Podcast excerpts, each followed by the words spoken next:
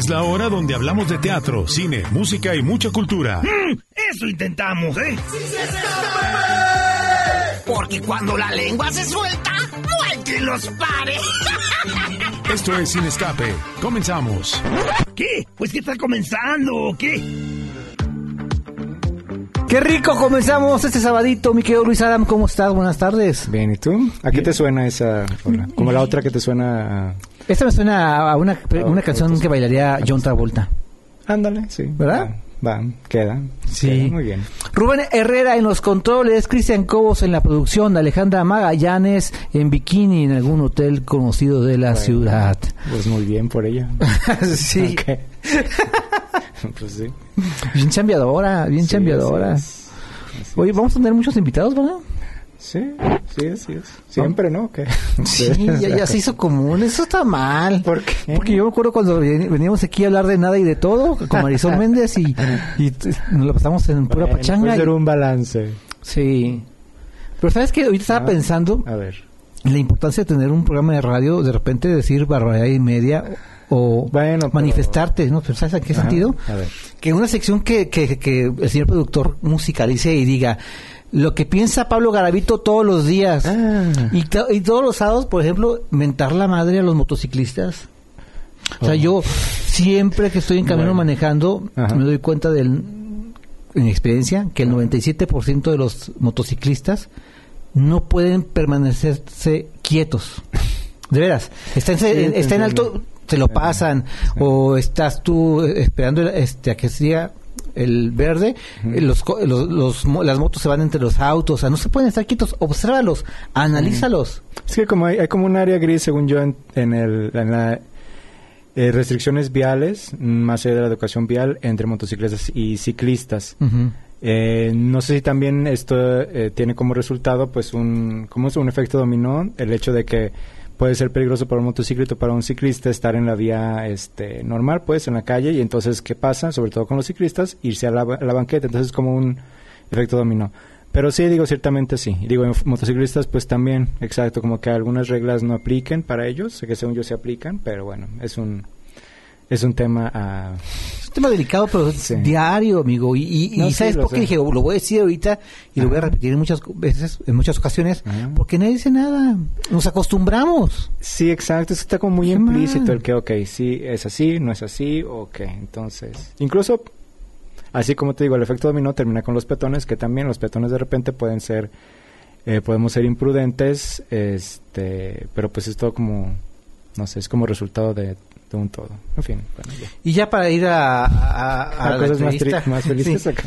No, para ya, para Ajá. otra ventada de madre, este, a, a, unas personas que realmente se lo merecen. A ver, Con esta tragedia de Acapulco, Ah. mira, Inge, Inge, Inge, Inge, toda la gente que se metió a las tiendas a robar cosas. ¿Qué tipo de personas se atreven a hacer eso, no? Pues sí, La verdad que, bueno, ya me desahogué. exacto. ¿Te parece bien si vamos a, a, a una entrevista? Sí, creo que sí. Berta Moreno, coordinadora de Arte y Cultura de la Universidad Autónoma de Guadalajara. Vamos a la entrevista. No te escapes de esta charla imperdible.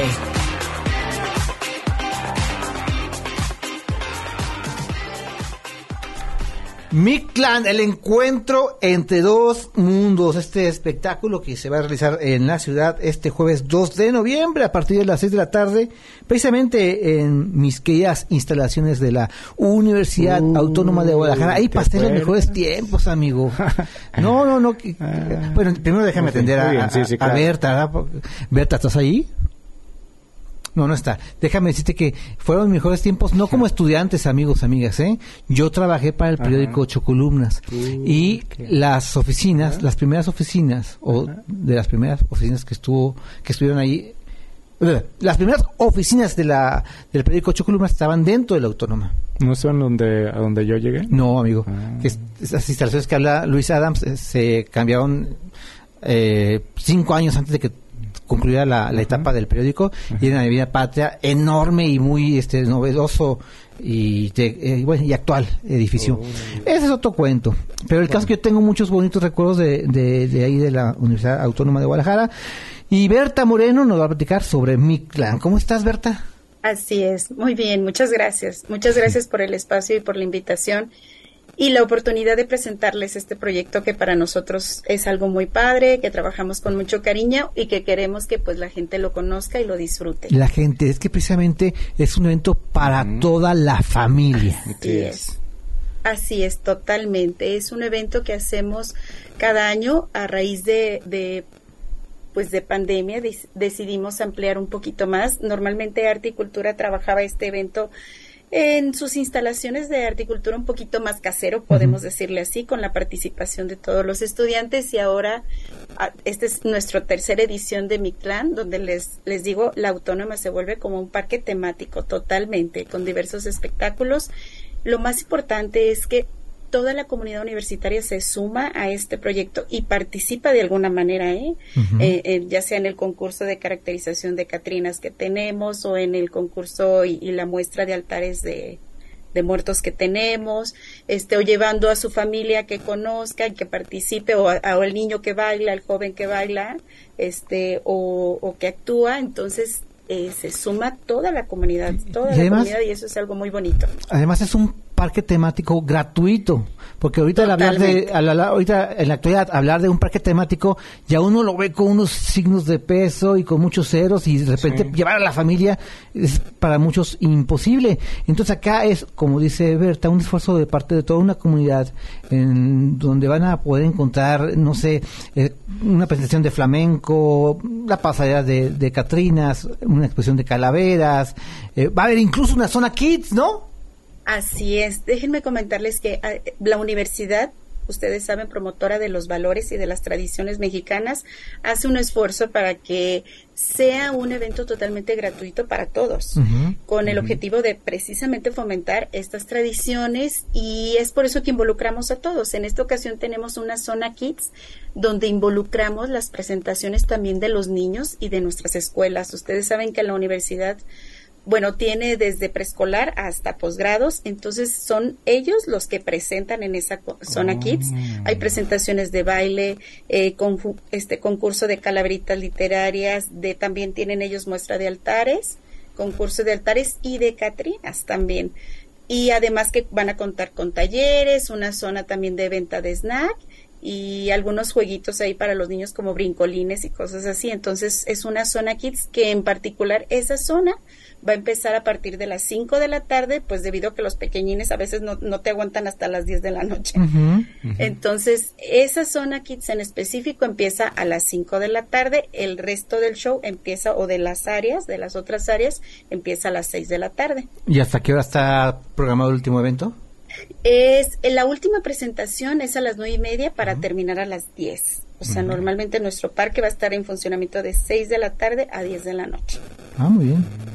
Oye, Berta, ¿puedes platicarnos? Ya me, me agarró la curiosidad. El túnel sensorial de las ánimas. Así es. Miren, en esta ocasión, además de quererlo hacer este de alguna manera emocional, este, bueno, e, el dar a conocer la, la, la tradición, es mostrar un poquito de las tradiciones que también en Europa se, se promovían con respecto a los difuntos.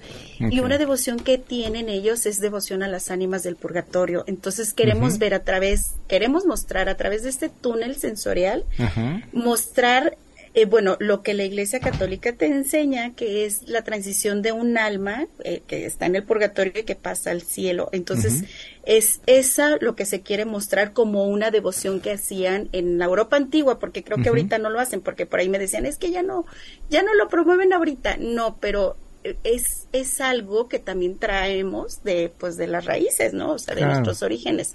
Por eso queremos promover eso. Nuestro, nuestro objetivo es promover, más que decir, oye, si ahorita se usa, no se usa, la costumbre de ahorita, pues obvio es diferente, pero eso es lo que queremos mostrar con este túnel sensorial, de manera que nos vamos a imaginar a qué huele el purgatorio y a qué huele el cielo, porque también me dicen, oye, pero pues cómo, o sea, es difícil, creo que nadie sabe, pero es nuestra interpretación de esa tradición en ese túnel sensorial, que ojalá y puedan ir y lo conozcan. Oh, muy bien. Oye, ¿cuánto tiempo les tomó el, trabajar en, todo ello, en, llevarlo a cabo, en la preparación? Híjole, pues llevamos como, como unos seis meses más o menos desde la idea, desde qué queríamos mostrar en, esta, en esta edición Hay también un túnel que tenemos de la, el túnel de las memorias que vamos a replicar, que lo, lo, montamos el año pasado y les gustó mucho. Es un túnel donde tenemos listones y donde la gente puede hacer una oración o un mensaje dedicado a un ser querido que ya no está con nosotros y es una manera de honrar, ¿no? Este, este año lo tenemos nuevamente para que la gente vuelva a escribir sus deseos o la gente que el año pasado no tuvo oportunidad porque, porque este año lo tenga. Y déjenme comentarles que el año pasado con todos los, los listones que recabamos de ese túnel decíamos, es que, ¿qué hacemos? O sea, no los podemos guardar porque pues es como que un, un bueno, una actividad muy bonita, queremos de alguna manera dejarlo plasmado hicimos un corazón de las memorias que está en el Departamento de Arte y Cultura, que están invitados a conocerlo. Y le pusimos el corazón de las memorias y es un homenaje a todos esos buenos deseos o esos mensajes que, que hicieron los asistentes a sus seres queridos. Y hay unos mensajes hermosos. Realmente es algo que, que nos gusta mucho mostrar y también compartir con la gente. O sea, que la gente comparta con nosotros y nosotros a la vez compartir con los visitantes de arte y cultura, como ven. No, está padrísimo, de verdad que es una eh, invitación que no podemos faltar, ya sea solos o con familia. Va a estar algo muy bonito y una experiencia eh, memorable y agradecemos muchísimo tiempo, tu tiempo, Berta, por sintonizarte con nosotros y hacerle la invitación a todas nuestros radioescuchas. Al contrario, muchas gracias por la invitación. Este, reiteramos que son bienvenidos todos el jueves 2 de noviembre a partir de las 6 o de las 5 si traen niños para que disfruten esa zona kids y los esperamos. Muchas gracias. Gracias. Gracias, Berta.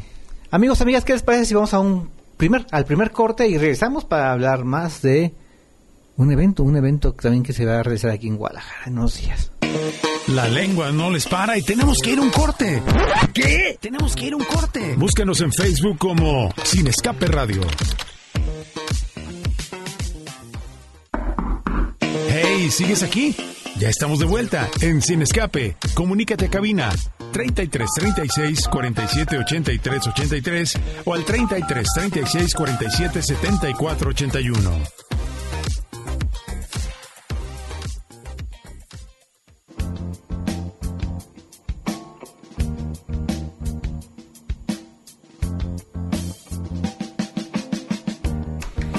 Hey, cuando son las 2 con 18 minutos, estamos de regreso aquí en Sin Escape, a punto de solucionar un problema de comunicación con nuestro siguiente entrevistado, porque vamos a hablar de un espectáculo que será el 6 de noviembre aquí, aquí en la ciudad.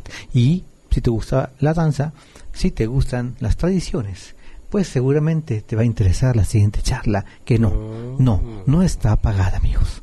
Aún. ok, bueno, muy bien. Ese mensaje fue.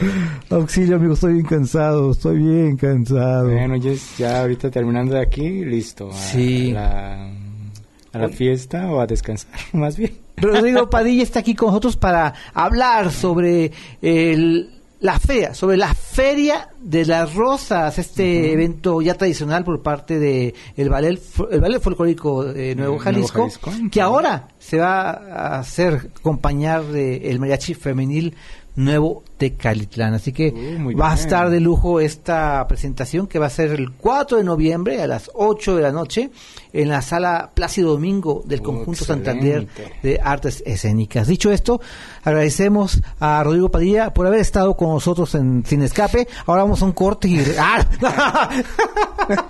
Ay, no sé, No te creas, Yo oye, ni hablé. Adelante, el micrófono es tuyo. Voy, voy, voy. Dame un minuto, dame un minuto. Ah. Ok, bueno. Bueno, mientras tanto les platicamos a nuestros A ver, amigos. ¿De y- qué trata?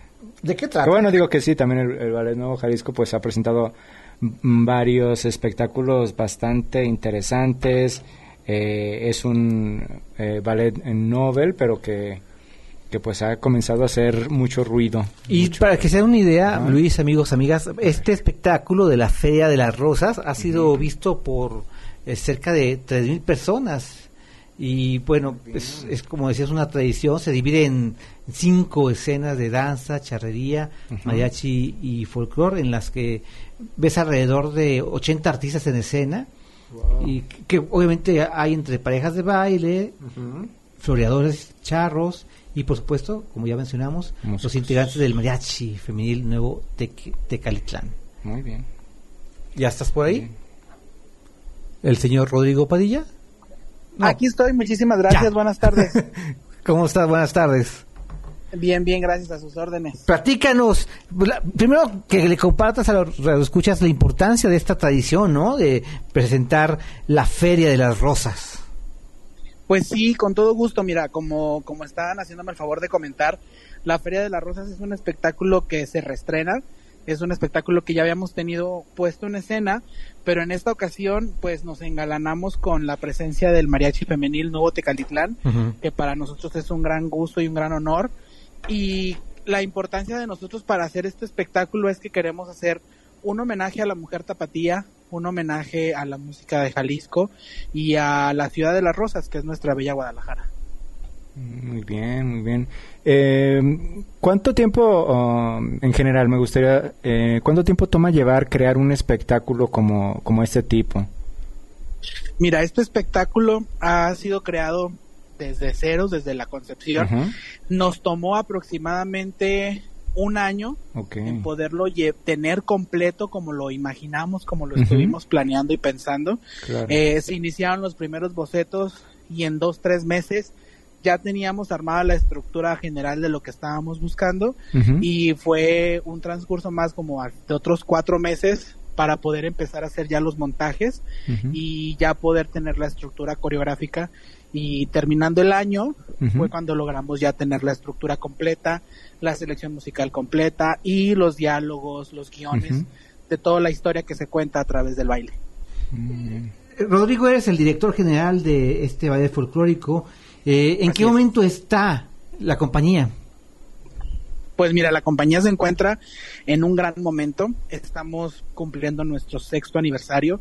Eh, estamos muy contentos y muy felices de poder tener ahorita en esta oportunidad de volver a estar en la gran sala Plácido Domingo del Conjunto Santander y presentando este gran espectáculo que es nuestra ópera prima, como se dice. Fue nuestro primer espectáculo de gran formato que hemos montado. Ya hemos tenido oportunidad de presentar algunos otros, pero siempre Feria de las Rosas es un gran gusto, con un orgullo muy especial de volverlo a llevar a la escena para que el público lo pueda disfrutar.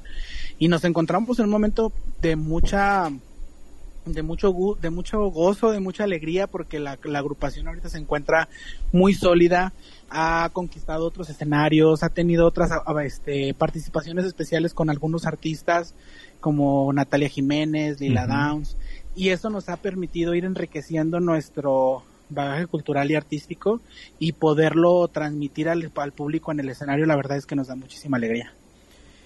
¿A qué le atribuyes eh, el hecho de que los zapatillos se queden enamorados del espectáculo?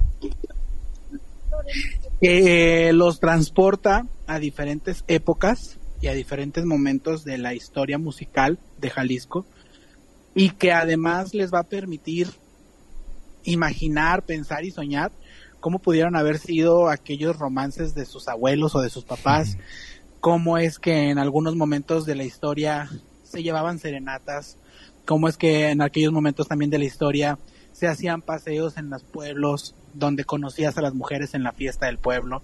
Entonces todos estos elementos y revivir y sentir el orgullo de ser mexicanos, el orgullo de ser tapatillos, tiene demasiados elementos de la mexicanidad que al tenerlos todos juntos en un mismo escenario, logra conectar con la gente desde sus fibras más internas y hacerlos salir de este espectáculo sintiéndose todavía más orgullosos de ser tapatíos, muy orgullosos de ser mexicanos, pero sobre todo de recordar y de tener a flor de piel las emociones y todo lo que conlleva este recuerdo de música, tradición y baile. ¿Cómo ha sido la, experiencia con la gente? Si te ha tocado escuchar los comentarios cuando terminan las funciones, ¿cómo ha sido esa parte? Sí, ha sido bien emocionante porque fíjate, hemos tenido la oportunidad de en funciones pasadas hacer unas eh, breves encuestas con, con, el público al terminar el espectáculo y justo muchos nos han platicado y nos han retroalimentado de que precisamente surge esto, ¿no? Que se conectan con la emoción que está pasando en la escena y entonces recuerdan eh, lo que sus abuelos les platicaban de cuando se conocieron, o las personas mayores que hemos podido entrevistar nos dicen que recuerdan que en su juventud les tocó escuchar esa música en el radio, de estar pendientes de, de, las películas del cine de oro, y que recuerdan y se conectan mucho con esas épocas y con esos, este, esas escenas. Y la verdad es que es bien padre y, y nos da mucha satisfacción que al momento de preguntarle a la gente, la respuesta sea mucho de lo que nosotros nos imaginamos que íbamos a transmitirle al público al momento de llevar a cabo el espectáculo. Muy bien. Pues ahí está la invitación, el 4 de noviembre a las 8 de la noche en la sala Plácido Domingo del conjunto Artes Escénicas. ¿Algo más que quieras agregar, Rodrigo? No, pues los invitamos a todos. La verdad es que estamos muy emocionados de poder llevar nuevamente a escena este gran espectáculo y que ahora, desde que, desde que concebimos el, el proyecto, siempre pensamos en poder ser acompañados musicalmente por un, por un mariachi femenil y que en esta ocasión se, se esté dando esta oportunidad. La verdad es que nos llena mucho de orgullo y qué mejor con este gran mariachi de tanta trayectoria y de tanta tradición que es el mariachi femenil Nuevo Tecalitlán y pues que no se pierdan la oportunidad de disfrutar estas dos grandes agrupaciones en escena. Más de 80 artistas entregando su talento para que el público pueda deleitar este gran espectáculo. Muy bien. Pues muchísimas gracias por eh, tu tiempo de invitar a todos nuestros escuchas a, a- a esta importante presentación y pues mucho éxito. Muchísimas gracias nuevamente por el espacio y pues saludos a todos los que nos están escuchando. Muchas gracias, muy buenas tardes. Buenas tardes. Este, pues ahí está la invitación. Muy Es- bien. hay muy buenas presentaciones en Guadalajara, qué bueno. Eh, perdón, estoy aquí con una llamada, disculpen. Este, sí, eh, ya escuchamos eh, qué hacer el 4, qué hacer el 2 y si checan la cartelera hay muchos Sí. eh, eventos y también de muchas eh, para muchos monederos, ¿no? Así es. Porque sí hay cosas que de Muchas repente propuestas diferentes. Ay. Oigan, pues va a estar Jorge Cole, eso dijo, aquí presente.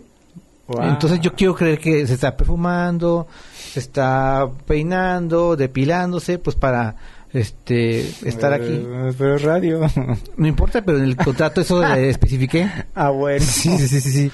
Y con letras Bueno, no chiquitas, en el con letras chiqui- con letras chiquitas incluye llevar corazones de bombón. Ah, Ah, no, llevar corazones, eh, llevar Ajá. chocolates, coma, bombón. Ah, ¿Qué, ¿Qué pasó? Vamos, ah, que viene en camino porque Sí. va a pasar por una torta ahogada. Ah, Ah, pues espero que bien. para todos los que estamos aquí Así en es. cabina. Ahí está. Entonces vamos a hablar de Five Nights at Freddy. ¿Lo dije? Five bien? Nights at Freddy's. Ok. Ajá. Vamos a hablar de 30 monedas. Yay. Mm. Uy, mira, Bueno. te emocionas por nada. Ah, claro que no. Pues sí, por nada, porque solamente hay un capítulo. Por De la eso, segunda pues, temporada. desde el comienzo. Es... ¿Qué tal? ¿Qué padre arranca, verdad? Pues sí. No, no, no, Yo no, sí no, no, Yo grité de la emoción. Está muy bueno. Sí, Está muy bueno. Dejó mucha expectativa la, la serie, la primera temporada de HBO. Y todos tenían con el temor, pero parece que no. Parece que sí. Por una parte, sí es una de las más caras. Y se nota. Una de las producciones españolas más caras, entonces. Bueno, eso habla con Va bien. detalle el Bien. experto Luis Adams y también Jorge Cole, si es que bien, Ahí por viene. supuesto. ¿ah? Es que está subiendo las escaleras. Oh, ya, está como el señor productor, no podía respirar cuando llegó. Ah. No, no, no, no, no, no, no. Bueno. Les hace falta hacer ejercicio, chicos. Véanme a mí, yo, cuerpo, este, es. bien formadito, mis piernas bien, este, fuertes. Vean nada más. La Roca en México. Exacto, Mm, soy la bueno, roca. bueno. Bueno, vamos a un corte, vamos a un corte para alinearnos y recibir con buena energía a- al señor Jorge Cole. Ok. En un momento regresamos a Sin Escape. No le cambies. ¿Tienes un mensaje? Comunícate ahora 33 36 47 83 83 y 33 36 47 74 81.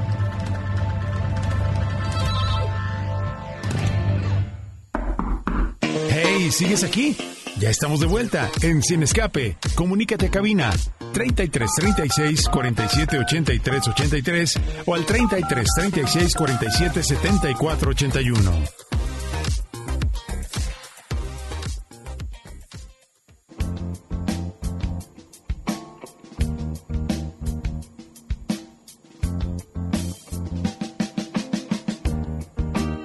¡Ay! Estamos resolviendo el mundo. Oh, Y... gracias. Pablo. Sí, gracias. Oye, pues Jorge Cole no, no ha llegado, Bien. así que déjame aprovechar para decirte que me cae bien mal. No sabe nada. no es cierto, no debe tardar, no debe tardar. Debo salir de cabina, no te quiero dejar solo. Hay varios estrenos, pero el- el- no, vamos a hablar de las películas de terror.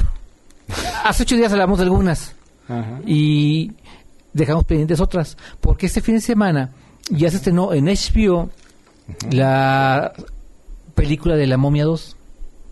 La monja. Mo- la, la momia, ¿La hazme el momia favor. 2? La monja Se hace 2. mucho. La monja 2. Hace mucho. Una película que efectivamente es muy chafa.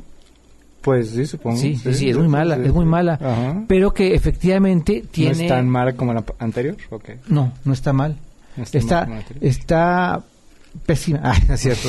A ver, la diferencia entre la primera y la segunda Que no está de bien Michi. es más, hay, hay más escenas de terror eh, que la primera, por supuesto. Ajá. La primera es malísima. Sí, vamos, vamos este, con números. Del 1 al 10, la, la 2 es un 5 Y la 1. y la 1 es un 2. Un dos. Bueno, Sí, está, va. sí, sí. Entonces ya Va, está va. en las plataformas y mejor tú debes saber, para que lo expliques Ah, a los ver. escuchas, hay un documental sobre el- estos personajes famosos que hacen investigaciones y que aparecen como protagonistas de la película del Conjuro. Ajá. ¿Sabes quiénes son? Sí, los... Yo no me acuerdo el este, nombre. Los Warren. Ah, exactamente, los Warren. Hay un documental sobre estos personajes. ¿De que todo era falso y era un fraude? Pues sí. Es que sí es como muy obvio, ¿no? O sea, es como crees que algo va a estar embrujado, o sea... No existe el, Pero, el mal. no, o sea, pues sí el mal sí existe, pero en los humanos, o sea, no en eso no, y claro, pero, pues es que sí se sabe, o sea, no te- yo creo que sí me tocó de, de niño, algunos de esos recuerdos que tenía era cuando llegaban las ferias de, de la iglesia y que había una, como casa de, de, de horror, Ajá. y que decía así que el gato con dos cabezas, cosas así, y yo nunca entré claro, pero pues obviamente, es, me refiero que co- creo como compararlo. Otra cosa es que, pues, tu- tuvieron el, el suficiente, digamos, eh, fueron suficientemente po- populares o famosos como para que, pues, tuvieran como resultado esto. Pero, pues sí, o sea, pues, o sea, lo de la muñeca Annabelle, pues no hay mucho menos. La muñeca original era como una Raggedy Ann, pues menos te va a dar miedo esa. Esta ya está hecha para que vi- visualmente te diga, ay, qué miedo, se me va a aparecer la, la muñeca se va a mover o algo. Pero pues la original tampoco es que digas, "Oh, qué susto". Entonces, la- o- obviamente que hay, hay este, eh, los hijos creo que sí, sí han ah, hablado al respecto, y las hijas, la hija creo que es una hija, ha hablado al respecto y todo, y pues, total, digo, pues si funciona para el entretenimiento, pues está bien, hasta la, ¿cuál será la 2 o la 3 o cuál? Es que ya después ya, Hay muchísimas. es que sí, ya, ahí el asunto era que cada estudio busca encontrar su minita de oro, entonces cuando encuentran una franquicia que funciona, la explotan hasta, hasta que puedan. Y vienen más películas, entonces así, no creas que el conjuro da para mucho más. Oigan, ¿cuáles son las series más vistas ahorita o películas eh, actualmente según especialistas? En primer lugar sigue esa cinta de antihéroes o Gen superhéroes, V. Gen La- que es bastante este fuerte visualmente hablando, Sí, mucha es un violencia. spin-off de The Voice. Exactamente, si ya vieron The Voice en Ya Amazon saben Prime, ya saben por dónde va, por qué tono. Eh, a mí me gustó más esta, por cierto. Ok, muy bien. Eh, en segundo lugar está Loki, la contraparte de la mencionada este, Jane B, ¿no? Es Loki que mejora su segunda temporada y que es eh, un personaje que muchos aman de la familia Marvel, ¿no? Sí. Eh, en tercer lugar está The Continental, esta Ah, serie que se desprende del... Que acá todavía de- no la hemos visto, según yo. No, todavía no está. ¿Qué? ¿Acá no está? Sí, ¿Sí está? sí. La de, mm, de con- el en Continental lo puedes ver en Amazon Prime. Peacock, ¿no? Prime Video. ¿Ah, sí? Sí, Ah, sí, sí, es de hace casi un mes, creo. Ah, muy bien. Eh, Rick and Morty, Rick and Morty, sí, por la nueva temporada. porque es, es una... Es un- ¿Es la última? Es- no, es la- digo, me- es la más reciente temporada, quise decir. Ah, porque Pues quería... Es un, el gran hit de Adult Swim que fue más allá del Adult Swim y se convirtió en un éxito este Rotundo. rotundo y pues es como una que lo más cercano puedo decir es como una especie de muy en, muy en el estilo de volver al futuro en el sentido de que es bueno en este caso es un abuelo es su abuelo y su nieto y que viajan a, a multiversos a otros planetas y así pero pues es muy este grosera eh, tiene buen humor claro en el primer episodio lo que sí es que es tan popular que por ejemplo en el primer episodio sa- participa Hugh Jackman Ajá. eso es como un ejemplo del, del nivel que, que ha llegado a tener. Son como un, un gran éxito inesperado. Pues está esa séptima temporada, está en el cuarto lugar. Y en el quinto, deberías de conocerlo, One Piece. One Piece. Sí, pues el anime, pues sí, pues. Pues platícame, ¿qué es esto? Pues es que- ¿Qué es esto? Lo puedes encontrar en HBO Max, pero ¿por qué es tan popular? ¿Por qué, por qué está entre los cinco más vistos? Pues me imagino que por a a raíz de la serie de, de live action que se convirtió en una de las em, pues más celebradas porque regularmente las adaptaciones de anime a live action son malas, entonces esta este le atinaron, lo hicieron bien, entonces me imagino que como efecto dominó que inevitablemente pues One Piece es uno de los animes y uno de los mangas más longevos, entonces si te quieres poner al día, sí necesitas bastante tiempo para hacerlo porque son cientos episodios, entonces, pues ahí está. Y tiene pues su encanto y todo eso, entonces, pues me imagino que es parte del por qué está entre, entre los favoritos. Y más ahorita con este asunto del, del live action que, este, que pues sí, es lo que la ha convertido en, en otra de las favoritas. Así que ahí están esos ejemplos de, de los más vistos. Yo diría que pues solamente veo Ricky Morty. Todas las zonas no veo. Ricky Morty, nada más. El continente porque no sabía, creí que nomás estaba, todavía estaba ya nada más en... No, está en Prime. Video. Está en Prime Video y también está por ahí causando furor o muy buenas críticas. Jury Duty. Jury Duty. ¿Las. ¿las has oído mencionar? Eh, Es acerca de un, de un falso juicio Ajá. en el cual todos, menos una persona, están actuando. Ah. Eh, Todo es actuado menos el bromeado. Entonces le pasa de todo. No, no, no, no, no. Tienen que Ay, verlo, tienen que verlo. Está muy, muy divertida, está muy ingeniosa. Se llama eh, Jury Duty. ¿Sí Jury lo pronuncié bien? sí, Jury Duty, ajá. Ahí está. Y está en también en Prime Video. ¿Sabes que Ah, Prime. Video es ahorita para mí de mis plataformas favoritas? Ajá. Porque pagas eh, 99 pesos y tienes el servicio para que recibas paquetes y otras promociones. Ajá. Pero sí tiene muy buen este catálogo de películas, ¿eh? Ah, muy bien. Este, ¿qué otra cosa puedes recomendar? Pues la serie de HBO. Podemos hablar mientras llega. ¿No? Sí. 30 monedas. Pues, Ándale, no- hablemos de 30 monedas. Eh, Alex de la Iglesia es uno de los eh, directores más respetados de España De horror. de horror Ajá, y, y la verdad que sabe hacerlo Sí. desde la, el Día de la Bestia.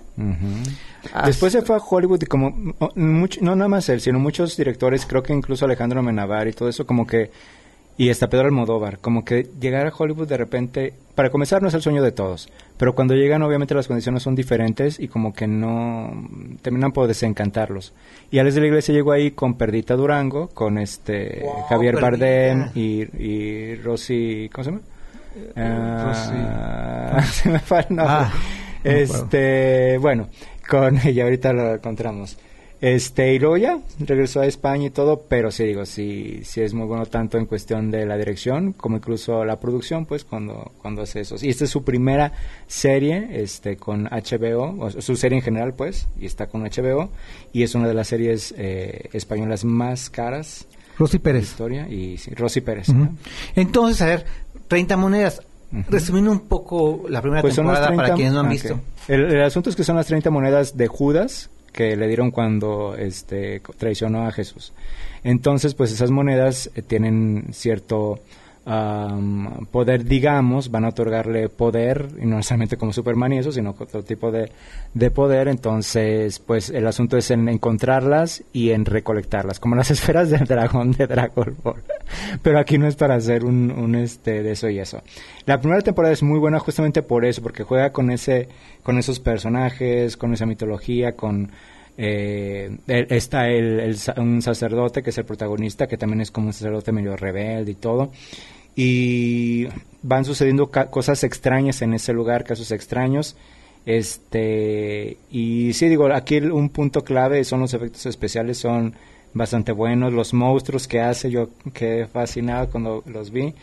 Y pues el asunto es que justamente termina la temporada en que reúne las 30 monedas, pero este, este sacerdote pues se sacrifica para eh, el, justo el momento clave en donde están todas las monedas juntas no, no tenga repercusiones. Entonces, esta nueva temporada comienza justo cuando, pues, este...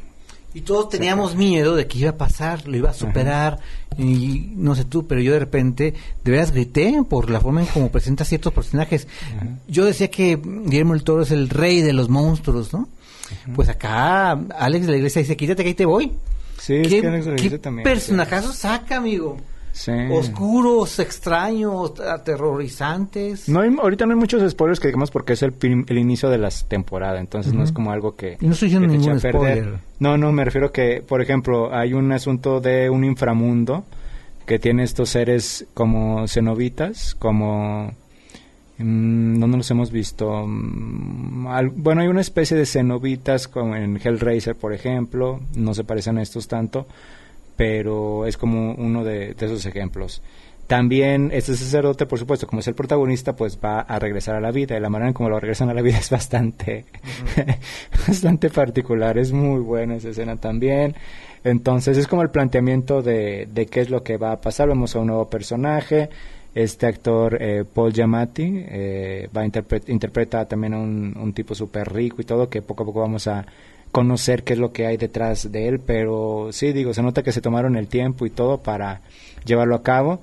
Eh, fue estrenada en un festival de, ciencia ficción, el Stiges, si mal no recuerdo, y pues ha tenido buenas críticas. No no exhiben toda la temporada ahí, según yo exhiben dos episodios o cuando mucho, porque es como, como el estreno de la película. Y en este caso, pues sí, lo hizo, va, va muy bien. Si les gusta el, el, el horror, este, pues muy recomendable en HBO Max. Ahí está. Recomendación de Luis Adams y que apoyo totalmente. Ah, Vamos a hacer un corte y no sé si vamos a dejar entrar ya a Jorge Cole.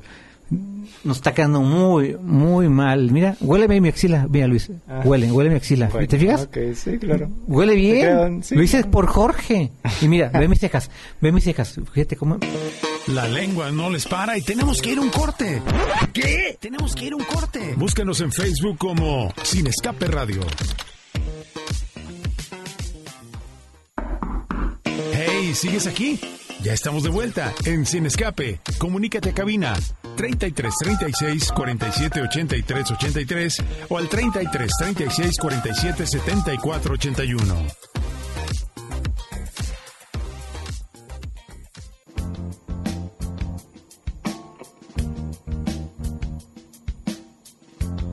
Vámonos, ¿qué te parece si vamos a cine? Porque Jorge Cole está Yeah. totalmente en vivo con nosotros. Wow.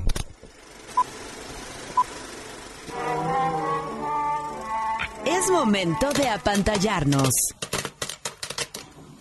¿Qué onda, mi George? ¿Cómo estás? Qué emoción, creo que no lo iban a lograr, pero aquí estoy completamente en vivo. Era mi sueño, déjenme confesarles, Ah. poder estar con ustedes cara a cara, frente a frente, porque Ay, ay. la dinámica cambia y es distinta, ¿no? Bueno, Sí, sí, sí, sí, sí, sí. sí. Oye, pues ¿cuál película? ¿Con cuál película empezamos? Tengo ganas de hablar de Radical, porque era una película de esas que de repente me causaban mucho ruido y de las que no tenía mucha fe y que al final cambió mucho mi percepción. Sobre todo, vamos, y voy a ser sincero con Eugenio Derbez. El tema Eugenio Derbez, a mí son de esos personajes que nunca me fueron muy gratos desde mi infancia. Su, su estilo de comedia nunca me gustó. Cuando cambió, digamos, a su giro más dramático cuando hizo este crossover a Hollywood, pues creo que no lo hacía tan mal, pero aún así nunca fui, digamos, muy fan de su trabajo.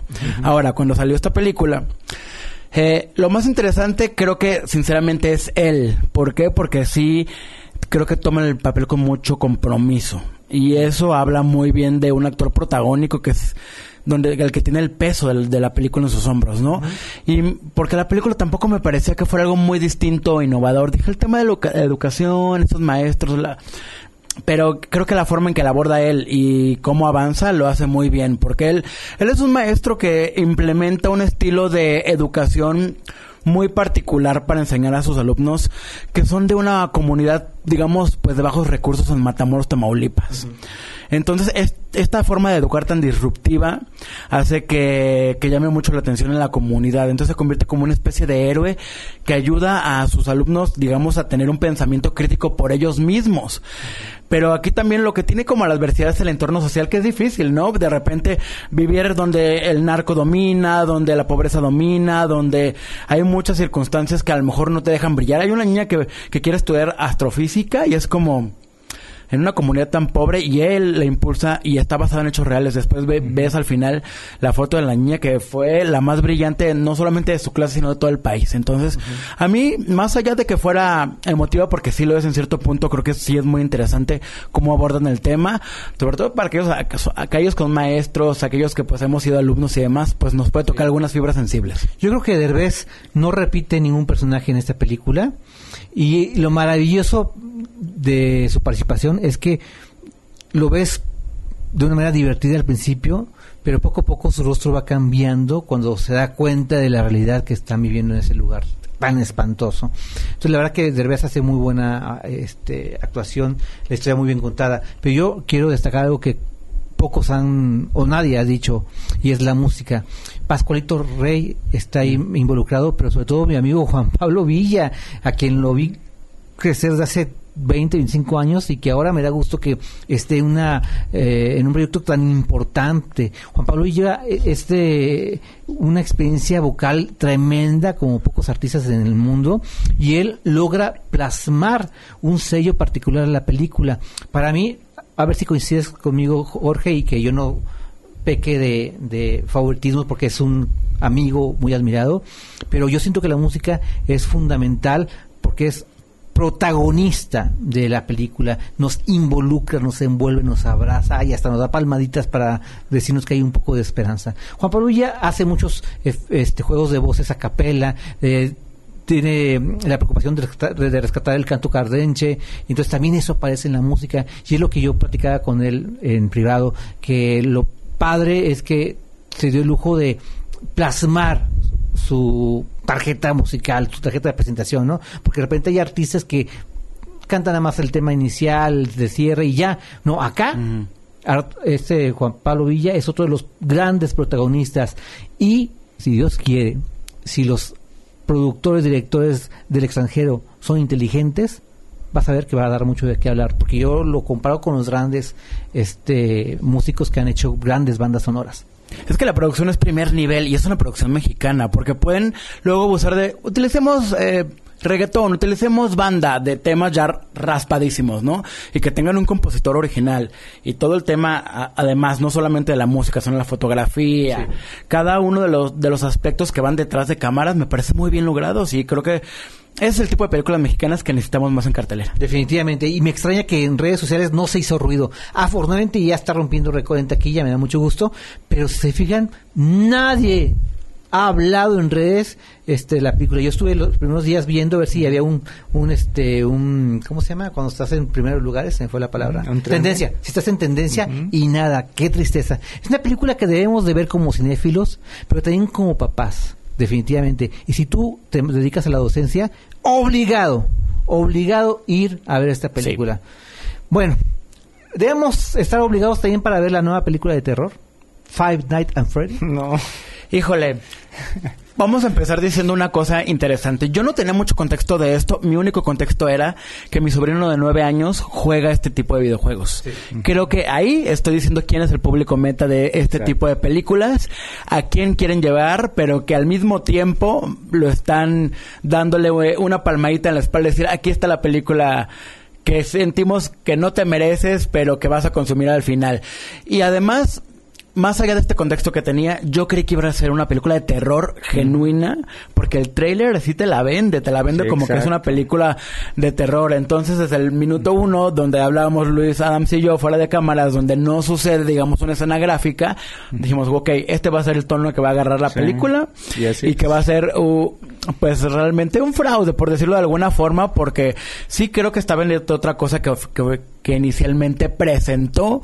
Y para mí es una película genérica que va a como llegar, se va a ir y que sí, creo que los niños que o los adolescentes que, que, juegan esta franquicia pues la disfrutan, pero al mismo tiempo siento que no, o sea, se les puede dar algo mejor. Y los que no somos fans y no tenemos contexto más allá de esto, pues creo que también fue pues un poco una grosería decir, bueno, qué película tan más genérica y pobre porque es una trama muy pobre que se cae dos, tres, cuatro, cinco veces a lo largo de, la hora, casi dos horas de duración.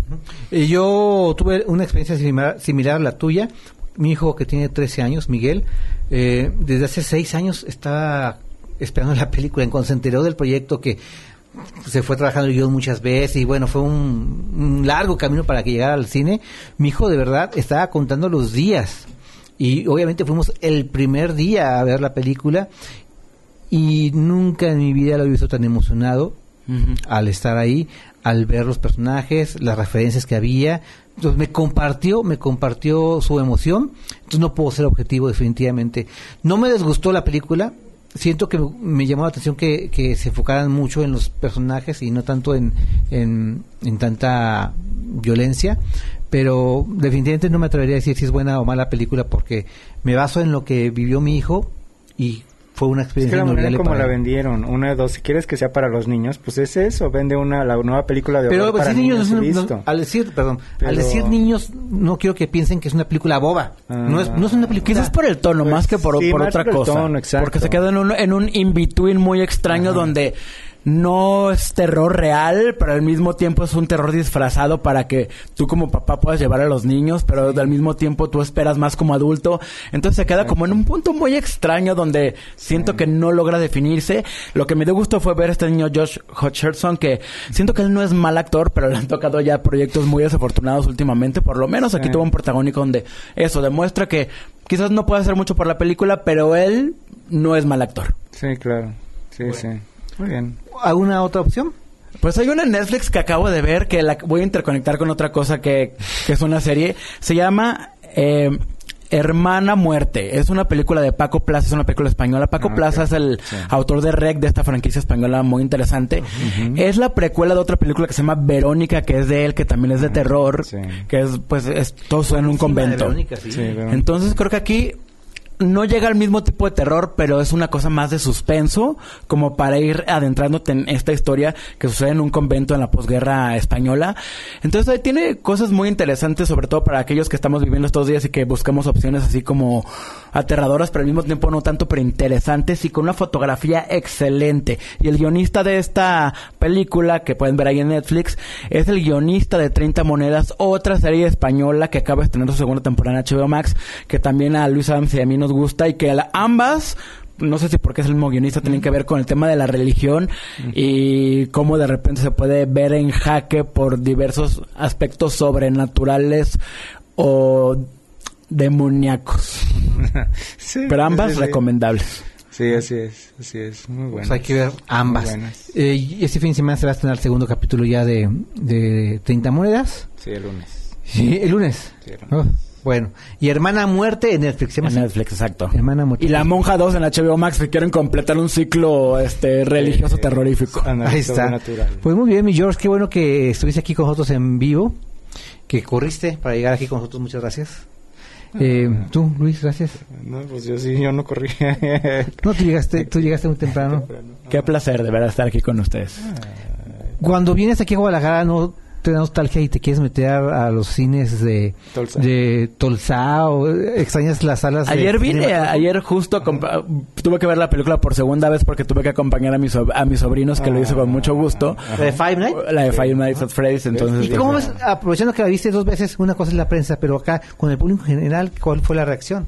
Pues los chiquillos de verdad se emocionan Sí, mucho. exacto. O sea, mi hermano, mi mamá, por supuesto, creo que sin entender mucho igual que yo, pues es como que bueno, o sea, bueno. sí creo que son reacciones muy o sea, de un lado a otro, lo- como lo viven los fans, a como lo vive un, pu- un espectador común y corriente. y se vale, pues se vale. Sí. Está bien, sí. está bien. Sí, claro. Los niños merecen también. Digo, tampoco me dormí, pero no me gustó mucho, Bueno, sinceramente. en la consola estuvo el señor Rubén Herrera. Muchas gracias, muchas gracias por acompañarnos y estar aquí controlando toda la existen- existencia de Sin Escape. Jorge Col, una vez más, muchas gracias. Gracias a ustedes, qué placer. Cristian Cobos en la producción. Y Y tú. Luis, eh, ah, yo, Pablo. yo también en, Pablo frente. en el despapalle. y Luis Bueno. Adams, como A siempre. la aquí. derecha del A la derecha del padre. Amén.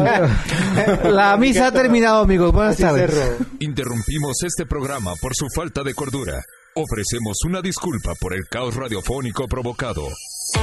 Yo hasta aquí llegué. Adiós. Hey, hey, hey, pero estamos de regreso la próxima semana con más información. Te esperamos a la misma hora por DK 1250 AM. En el baño. Me acuerdo mucho de... de- Muy buenas tardes.